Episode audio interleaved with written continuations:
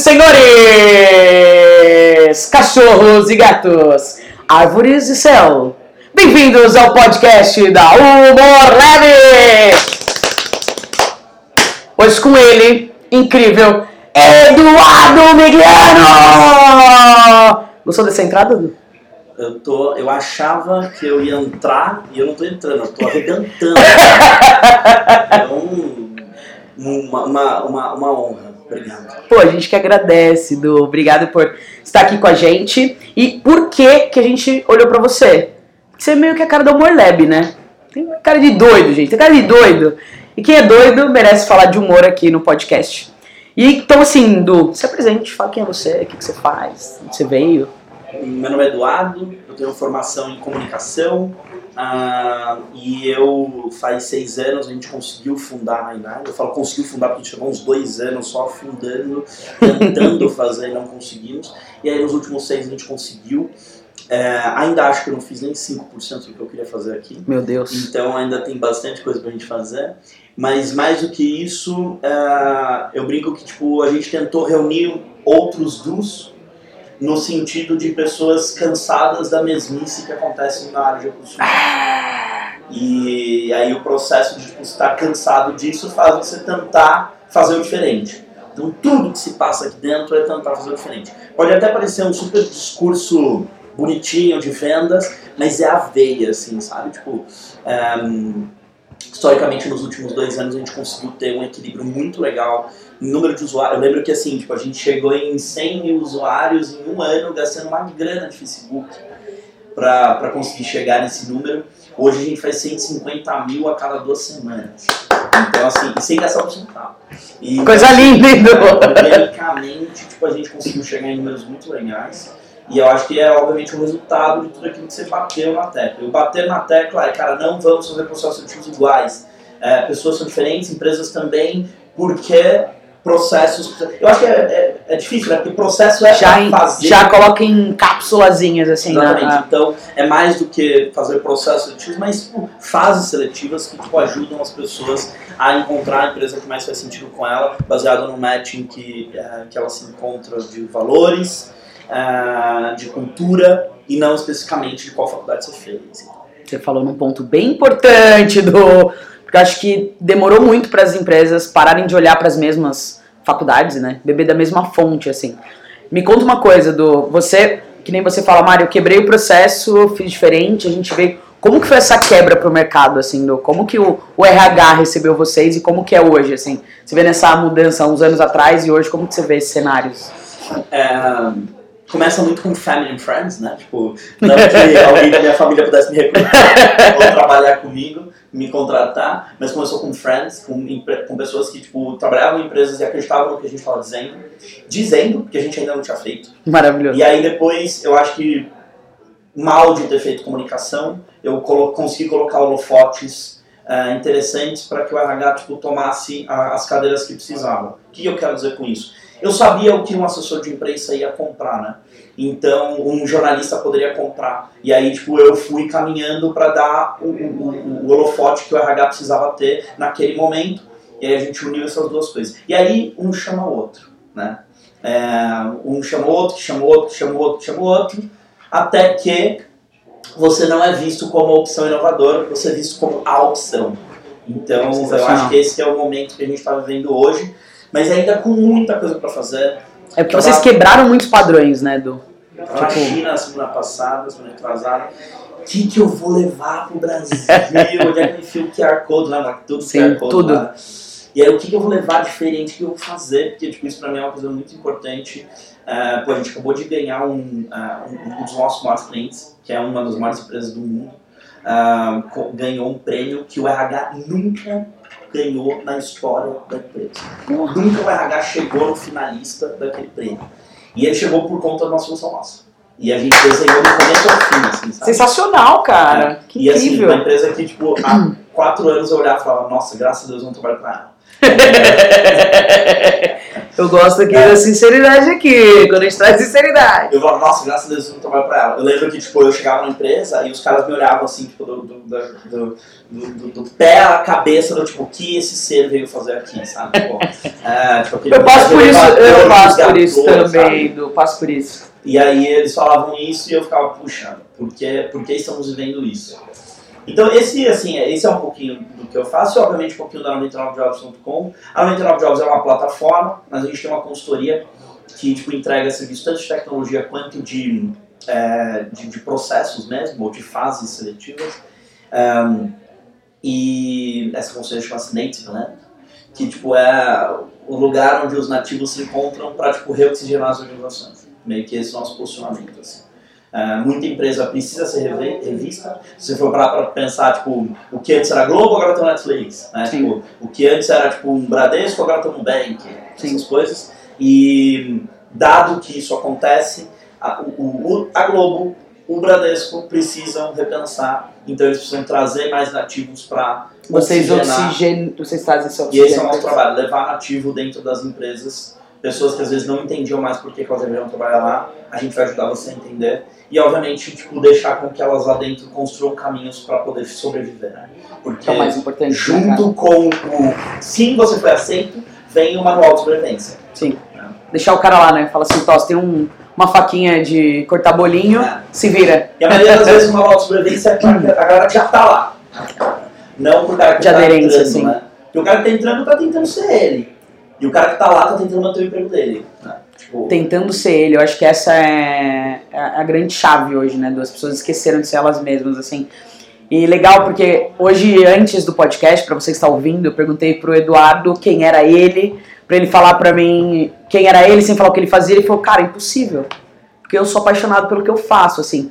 E Du, eu acho que a gente precisa, como consultoria e como essas quebras de padrões, cutucar as pessoas para elas serem elas e assumir esse, esse ponto, assim, né? E embalando isso, a gente tá o quê? ó? Não sei se dá pra ouvir, será que vai dar pra ouvir, ó? Uma sala cheia de bolinhas, cara. Tipo, de piscina de bolinhas. E aí a gente começou a entrar, Edu, eu queria que você falasse, porque acho que hoje as empresas estão comprando a piscina de bolinhas e não estão capacitando as pessoas para lidar com elas, assim. Qual que é a sua visão em relação a essa mudança de estrutura física sem olhar pra dentro, O assim, Google foi o cara que inventou essa parada toda. da loucura, E né? eu brinco que tipo, eles inventaram meio que assim. Tá, legal, a gente consegue indexar todas as páginas da internet no mundo. O que a gente vai fazer com isso? Pô, vamos vender anúncio, né? Vamos declassificar. Cara, mas isso aí os jornais já fazem, né? As revistas já fazem. Isso na época da fundação do Google, né? Eu fico brincando que essa é a história, né? E aí, não, mas isso a gente já faz. Pô, gente, então vamos contratar. Como é que a gente vai vender isso pela internet? Ué, a gente vende isso, sei lá, faz um call center vender, igual todas as empresas fazem. Um call center vender, o cara vai Tipo- ficar vendendo pelo telefone. Ah, faz um call center. Mas, meu, que, você acha que, tipo, que cara de call center vai conseguir vender uma coisa da internet? Não, e a gente contrata uns caras foda pra esse call center. Meu, mas como é que o cara foda vai trabalhar lá? Ah, vamos colocar uma piscina de bolinhas, um bilhar, um escorrega, talvez ele atrair o entenda que cara. a empresa diferente. Que No louco. final, a área de vendas de todas as empresas de internet gigante é um call center. É Em verdade. tese, um call center de luxo, porque coloca a gente super mega. Gourmetizaram o call center, cara. Gourmetizaram o call center. É o call center Nutella puro. E o processo de ter um call center Nutella, o cara precisa falar, não, mas deixa eu trazer meus amigos aqui pra ele ver quão legal. Mas você não tá contando que você fica no telefone o dia inteiro vendendo palavra-chave. Entendeu? Vendendo é, é, anúncio de Instagram. Né? E, e o que eu quero dizer com isso é que, é, sim, são empresas que estão fazendo transformações, mas parte dessas transformações é contratar pessoas que tipo, nunca quiseram pô, uma coisa muito boba, né? Tipo, é, tem uma dessas empresas, tipo, nativas gigantes, que, tipo, todo e qualquer funcionário tem que fazer o onboarding nos Estados Unidos. E todo e qualquer funcionário vai de executiva. Maluco, tipo, assim, óbvio que um banco gigante conseguiria fazer isso, Sim. até conseguiria, entendeu? Mas tipo, ele fez o cara se sentir tão valioso, sabe? Tão amado, que ali é o lugar melhor para trabalhar, mesmo que ele passe o dia inteiro vendendo a palavra-chave. E não, mas nós estamos também transformando o mundo. Beleza, tipo, a galera que tá lá fazendo tipo, o carro que anda sozinho do Google é um time de 5, 10 pessoas, entendeu? Versus os outros 60 mil funcionários que estão vendendo palavra-chave. Então, é, quando você entende que você vai trabalhar ali, ou você vai ser o cara da pesquisa da pesquisa massa, mega foda com 5 mil PHDs que já morou em, na NASA, já trabalhou na NASA e morou na Lua, é, ou você vai vender palavra-chave. E no final, um monte de empresa adaptada que está perdendo esses caras bons para essas empresas. Começaram a ir nessas empresas. Falaram, ah, entendi, eles colocaram 900 bolinhas. Meu Deus, colocaram um tobogã. Vamos pôr um tobogã, entendeu? Só que eles colocam um tobogã no mesmo lugar onde as pessoas estão. Né? E eu tava brincando aqui falando que é como se você tipo, fosse traída pelo seu marido, pela sua esposa, no sofá da sua casa, então peraí que eu tenho que mudar alguma coisa, eu vou trocar meu sofá. E aí você troca o sofá por uma cor que faça mais sentido para você não lembrar, né? Mas você não trocou o marido ou não fez um programa de desenvolvimento para o marido. É, e o programa de desenvolvimento obviamente ajuda esse marido a tipo, ter um outro modelo mental, que é uma das coisas mais difíceis ever de se acontecer. Mas é um processo. Eu, eu vejo, antigamente eu via as. Igual, por exemplo, você deve ter as clientes que super te entendem, porque em tese são parecidas sim, você. Sim, sim, é, a gente nem tinha isso. Hoje eu já tenho, tipo, a galera que quer... É, é, eu vou diminuir, não, não quero que soe tão arrogante, mas assim, a galera que olha e fala, pô, eu não sou assim, mas quero aprender a ser. Entendeu? Então esse nível de humildade é, não é de humildade, esse nível de tipo, cara, quero ser curioso, quero continuar aprendendo, entendo que o que, eu, o que eu aprendi até agora não é o que vai me levar a continuar fazendo o que eu preciso fazer, então eu preciso aprender outras coisas. E, e essa galera que é menos ativa da história toda, está aprendendo hoje, está tá com olhar para aprender, para repensar e entender que não é só piscina de bolinhas. Né? Não dá para ser só piscina de bolinhas, né, Du? É porque não funciona, né? Ela foi criada para um modelo. Por exemplo, a gente só teve piscina de bolinhas depois de quatro anos de empresa. Então, então, assim, a gente só teve de bolinhas porque uma pessoa já falou, e se a gente fizesse isso? Ah, beleza, tá faz. Bom, faz sentido. Tipo, e fizeram, e compraram a bolinha, e de repente uma oficina de bolinha, e fizeram. Hum. Muito maravilhoso, porque a gente fala muito de, de quebrar padrões, eu acho que a gente precisa que as pessoas, a gente falou de beber de fontes diferentes, eu acho que trazer esse, esse input já ajuda as pessoas a terem um refresh ali, é, eu acho que a gente precisa continuar treinando os maridos, viu, Du? É, Tem que ir atrás de desenvolver esses maridos aí é. de, das, dentro das empresas. Esse é o maior gap do, do Brasil como um todo, do mundo como um todo. Do Brasil. Desculpa. Esse é o maior gap que, que eu vejo assim, tipo, do mundo como um todo, porque o processo educacional, né? que a gente teve até aqui é muito retrógrado, Sim. né? Revolução Industrial. Por que, que a aula tem 50 minutos? Eu perguntou, por que, que tem 50 minutos? Porque em 1890 era o tempo que uma pessoa levava para se distrair. Hoje, os estudos de 20 anos atrás diziam que eram 18 minutos. Até por isso que um TED tem 18 minutos. 18 minutos. Hoje é 7.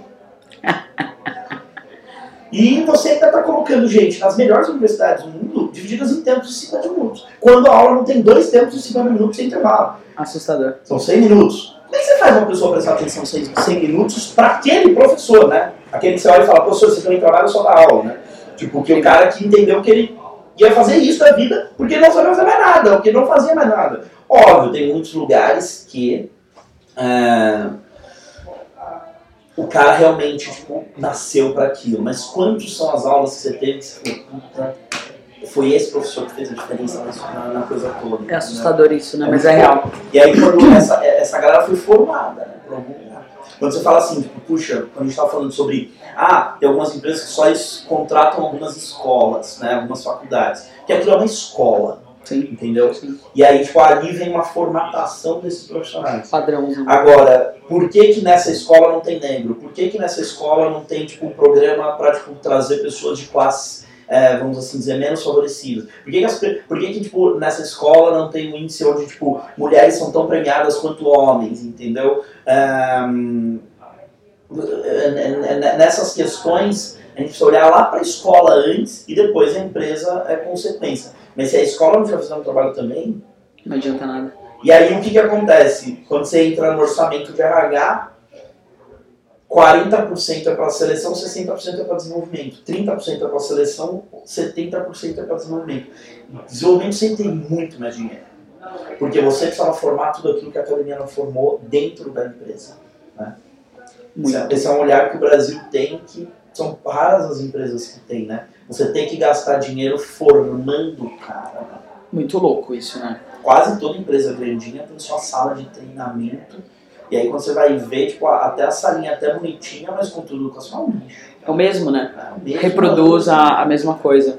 Cara, muito legal, Du. Acho que assim, a gente fica. Minha cabeça tá aqui borbulhando de fazer coisas. é, eu queria que você deixasse uma mensagem, uma dica, uma receita, uma dica de restaurante, uma dica de livro, uma reza. É com você, cara, pro pessoal que, que tá ouvindo a gente. A coisa que eu mais bato na tecla é tipo, não perder a sua curiosidade. Assim, o, o que vai fazer você ser competitivo, vamos usar essa palavra, que tipo, pra mim, se você é curioso pra caramba, você nunca vai pensar em ser competitivo. Maravilhoso. Porque se você é curioso pra caramba, você já tá fazendo coisas legais, você já tá em lugares legais. Você... Então, puta, você vai no dentista, lê a revista de náutica, sabe? Tipo, uma coisa assim. Se você vai. É, é isso, cara. É, eu, por exemplo, eu brinco assim, ó, eu nunca vou no evento de RH. Porque, tipo, esse já é meu mundo. Então, por exemplo, eu fui num evento que não tinha nada a ver de youtubers, tipo, porque vídeo pra mim é uma coisa crescendo pra caramba, eu quero entender mais disso. Como que eu trouxe isso pra aqui, pra cá, de um outro jeito super legal? Só que assim, é, é, é, o fato de você ser curioso o tempo todo vai fazer com que você entenda e encontre outras formas de resolver problemas que você já tem no seu dia a dia, só que na forma criativa, de fato. Na, tá todo mundo indo pro mesmo lado. Por quê? Porque você sempre tá olhando o grama do vizinho. Ah, aquela grama tá mais verde, então eu preciso tipo, deixar a minha grama. Cara, e se for terra só? Deve ter um jeito legal de fazer só terra, entendeu? Maravilhoso. É, é, é, é, o fato de você não ser curioso, das pessoas não buscarem essa curiosidade, faz com que a gente pare no tempo. E se você quer continuar vivo, quer continuar se sentindo útil, uma vez um, um chefe chegou pra mim e falou assim, chegou pra, ele estava dando uma palestra e eu era estagiário, estava na frente e tal, então eu precisava ficar ali, né? E aí ele falou assim pra mim, Du, ele falou assim, ah, vou fazer uma pergunta tranquila pra vocês, nada demais. E ele jogou o microfone na minha cara e perguntou assim, qual é o sentido da vida? E assim, tipo, a pergunta tranquila dele era, qual é o sentido da vida? e aí o microfone tava na minha cara, né, eu falei, meu, cuzão, né, tipo, queria me né? E aí eu falei pra ele assim, meu, amar e ser amado, né? E Sim, aí acabou uma galera, veio e falou, meu, o que é mais ser amado? A partir daí aparece, assim, não tem mais sentido pra mim, que é que é mais amado. Amar e ser amado é o motivo pelo qual a gente veio aqui gente não vai fazer mais nada a não mais ser amado nada, e ser amado. E o que é ser amado? É se sentir útil e ouvido. Quanto mais você se sente útil e ouvido, mais você se sente amado. E a ferramenta que faz com que você seja útil e ouvido está 100% ligado ao quão curioso você é. Porque as pessoas vão querer ouvir e querer hum, entender que você pode ser útil a ela uh, baseado no quanto você aprendeu no quanto você sabe que talvez ela não saiba, no quanto você descobriu alguma coisa que ela, ainda não, sabe? Desde a época das navegações, sabe? Tipo, temos um mapa, achamos alguma coisa. O que fez o mundo ser o mundo foi alguém Verdade. que era curioso e tipo buscou identificar. Você olha lá e você fala, cara, os portugueses na época das navegações não tinha como não ter um português dentro de todos os barcos que saíam. Sim. E o português era o único que aprendeu a ler a, a, as, as, as, as estrelas e saber onde estava. Imagina, quem sabia Português muito louco, né, né, cara? É, Resumindo, foi isso, né?